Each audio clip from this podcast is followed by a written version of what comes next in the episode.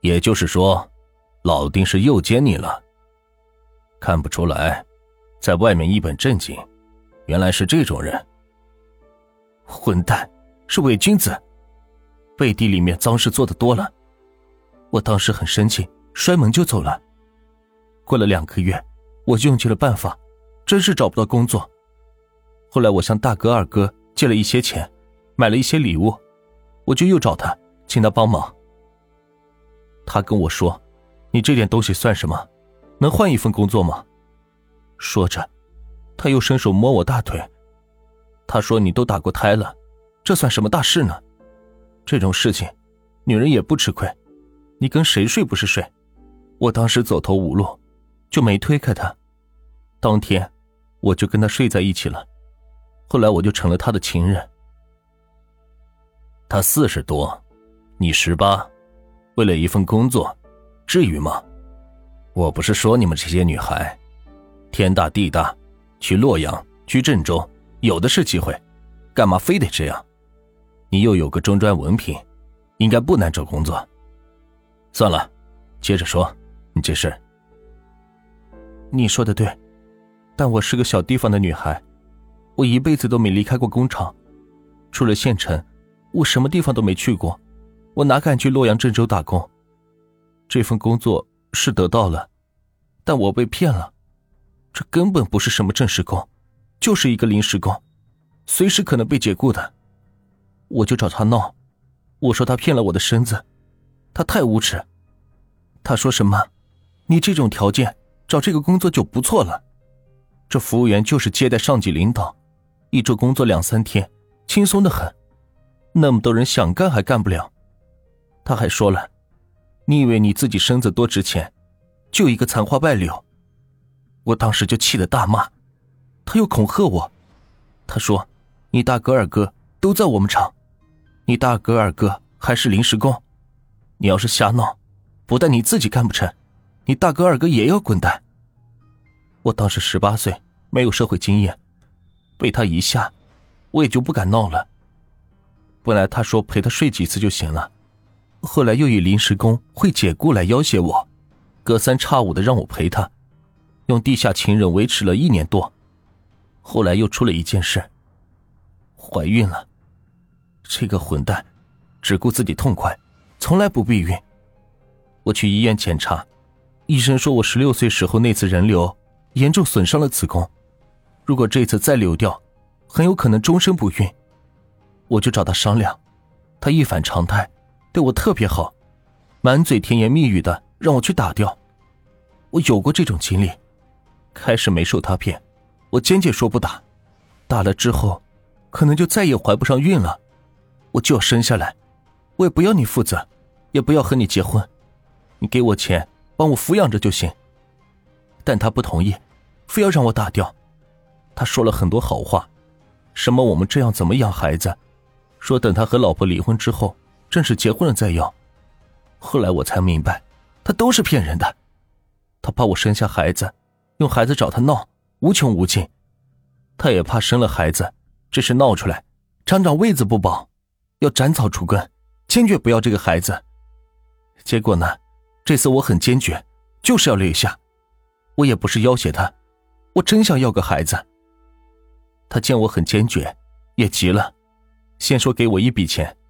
我不同意，就说在洛阳给我买房，我也不同意。最后他没办法了，说给我一个好工作。他说现在工厂有一个老技术员退休了，空出一个岗位来，这个岗位待遇是很好的，是正式工，受尊敬，工资奖金都是普通工人的三倍。我的学历是中专，也符合要求。他说这种是十年难遇的好事，只要我愿意打掉孩子，就把这工作给我。我怕我被他骗，我要去看看工作的情况。他把所有的资料给我看，确实有这么一个岗位，我也符合要求。我当时想，只要有了这份工作，一辈子就不愁了。就算不能生育，我这辈子至少有口饭吃。我一时糊涂，就同意了。我就去新安医院做了人流。人流结束以后，我身体很虚弱，住了医院。医生说我现在的子宫。因为多次人流比纸还薄，已经不能生育了。我听了以后哭了好几天。没想到的是，又被骗了。我出院以后刚去工厂，就听说新来了一个技术员，我当场五内俱焚。我跑到技术员办公室一看，竟然是老丁的女儿，我曾经的好朋友小丁。我去质问老丁，老丁见我打了孩子，露出一副流氓的面孔。他说：“我就是玩女儿玩你，我骗你怎么样？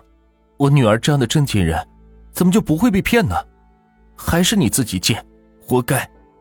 你老老实实的，还给你留着服务员的工作，不然连这个也没有。你都做人流了，我还怕你？你有什么证据？有什么证据能证明我玩过你？”我当时气愤至极，我摇摇晃晃走出了厂长办公室。当时我就只有一个念头。我要报复！你不是说你女儿好吗？你不是最喜欢你女儿吗？让你一辈子后悔。后来的事情，你们都知道了。你的经历是值得同情，老丁也确实不是好东西。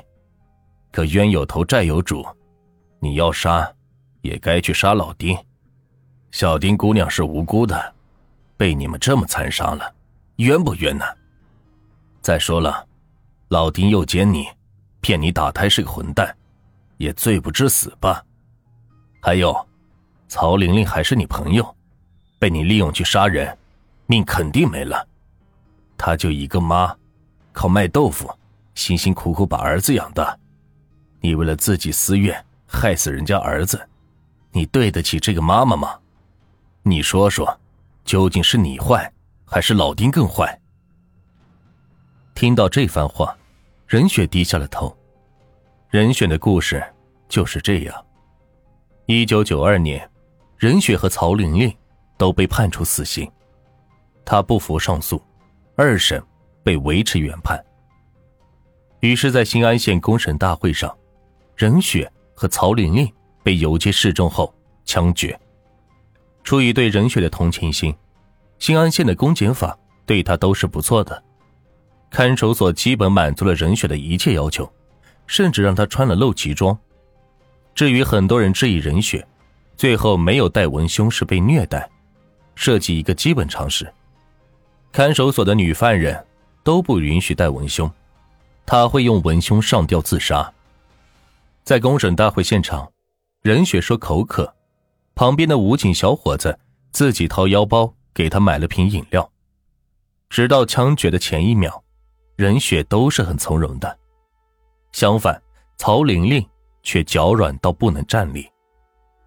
在最后的时刻，曹玲玲一直盯着任雪看，但任雪没有看曹玲玲。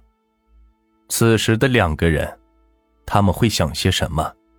恐怕也只有他们自己才知道吧。